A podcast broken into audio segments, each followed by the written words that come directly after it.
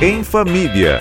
A Rádio Bandeirantes fala sobre criação e educação de filhos e filhas, com a editora executiva da revista Pais e Filhos, Andressa Simonini. Tudo bem, Andressa? Tudo bem, e você? Tudo jóia. Quero te ouvir sobre um, uma brincadeira, um jogo que muita gente conhece, que é a queimada. Eu, particularmente, sempre gostei. É um jogo que pode ser perigoso para, quem sabe, alguém descontar uma raiva em alguém, né? É isso mesmo. Tem um estudo que mostrou que o jogo de queimada pode promover sim uma opressão durante o jogo.